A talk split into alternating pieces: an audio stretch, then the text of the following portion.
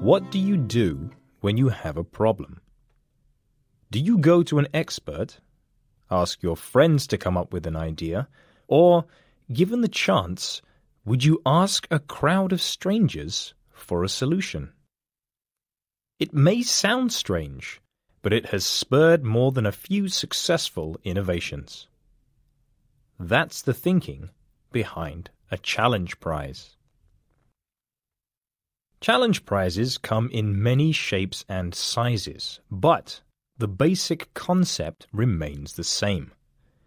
Rather than consulting and paying an expert to innovate a solution, you offer the prize up to anyone who believes they can solve it and present the first to do so with a prize. This might sound odd. Many would argue who is better qualified than an expert?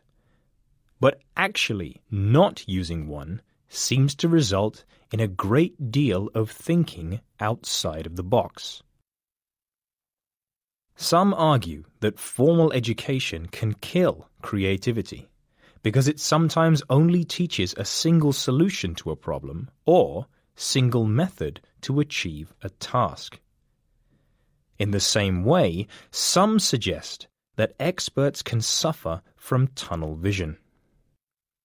If we launch an XPRIZE, and it's just the experts that come out and compete, they're usually the ones that will tell us it can't be done, says Marcus Shingles, former CEO of the XPRIZE Foundation, which organizes challenge prizes today. There are other advantages too. You're not asking people to use a particular solution set on how to solve that problem. So you get this tremendous amount of diversity, adds Shingles. And because the crowd acts like an impromptu think tank, its lateral thinking can throw up issues that may have been overlooked.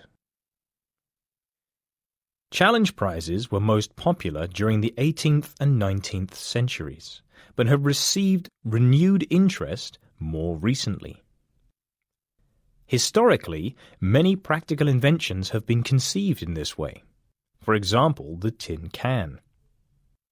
More recently, Virgin Galactic, a company hoping to commercialize spaceflight, developed out of the Ansari X Prize 2004 winner, Tier 1 they successfully launched a reusable spacecraft that left the Earth's atmosphere twice in two weeks. The prize was $10 million. However, there are dangers connected to blue sky thinking. You don't want to be creating a challenge prize which incentivizes people to solve a problem where there is no demand, says Tris Dyson, Executive Director of Challenge Prizes at Nesta, a UK based innovation foundation. This happened in 1979, where a Kremer Prize of £100,000 was claimed by the first person to fly under human power across the English Channel. Despite its successful completion, it has not led to the adoption of human powered flight as a form of travel. And of course, there are those who invest their personal time and money only to see no return at all. Someone else claims the prize, or they find that the reward does not match the resources they invested.